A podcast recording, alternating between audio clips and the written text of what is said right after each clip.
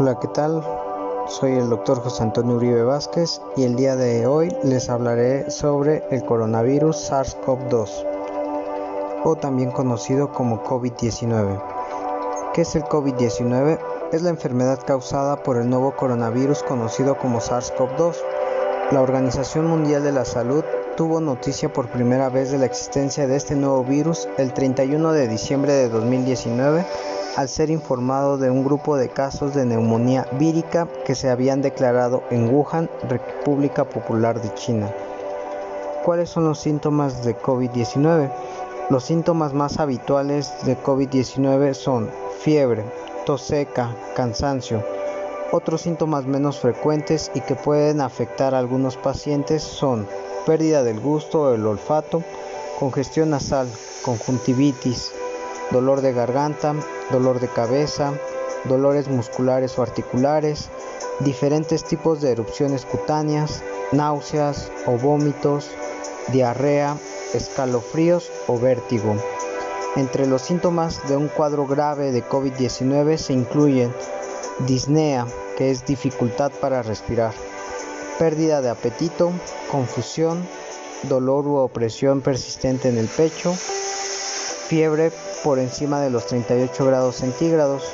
Otros síntomas menos frecuentes son irritabilidad, a veces eh, puede haber convulsiones, ansiedad, depresión, trastornos del sueño, complicaciones neurológicas más graves y raras como accidentes cerebrovasculares, inflamaciones del cerebro, estado delirante y lesiones neurales. Las personas de cualquier edad que tengan fiebre o tos y además respiren con dificultad, sientan dolor u opresión en el pecho o tengan dificultades para hablar o moverse, deben solicitar atención médica inmediatamente. De ser posible, llame con atención a su dispensador de atención de salud, al teléfono de asistencia o al centro de salud para que puedan indicarle el dispensario adecuado. ¿Qué ocurre a las personas que contraen COVID-19? Entre las personas que desarrollan síntomas, la mayoría, aproximadamente el 80%, se recuperan de la enfermedad sin necesidad de recibir tratamiento hospitalario. Alrededor del 15% desarrollan una enfermedad grave y requieren oxígeno y el 5% llega a un estado crítico y precisan cuidados intensivos.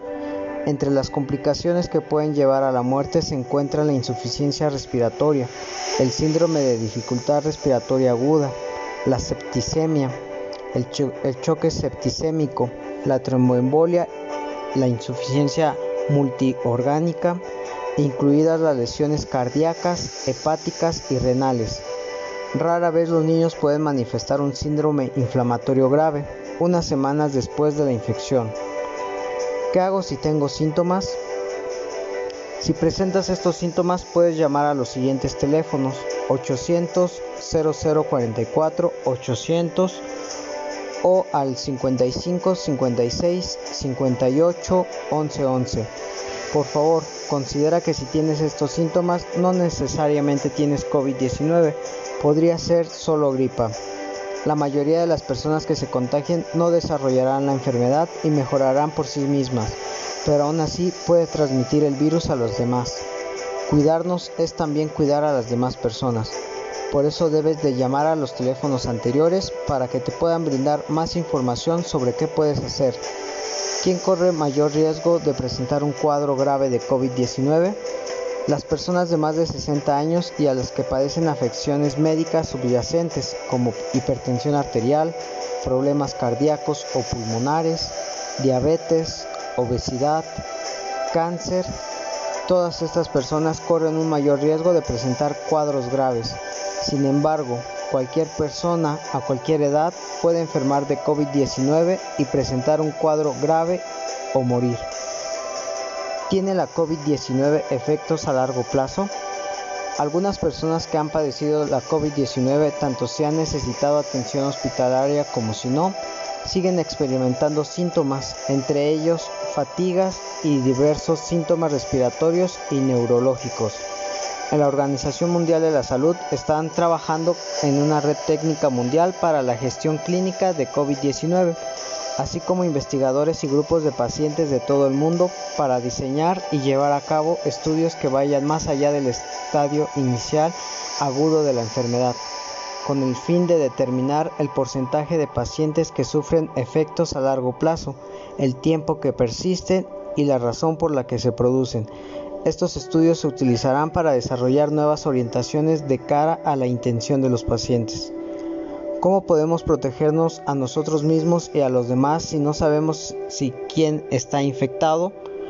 Protéjase adoptando algunas precauciones sencillas, como es mantener el distanciamiento físico, utilizar mascarilla, especialmente cuando no se puede mantener el distanciamiento, mantener las habitaciones bien ventiladas, evitar las aglomeraciones y el contacto estrecho con otras personas, lavarse las manos de forma periódica, y toser cubriéndose con el codo flexionado o con un pañuelo.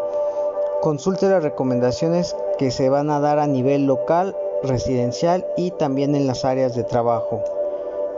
En el día de hoy, esta sería mi aportación sobre COVID-19. Nos vemos en la, en la siguiente.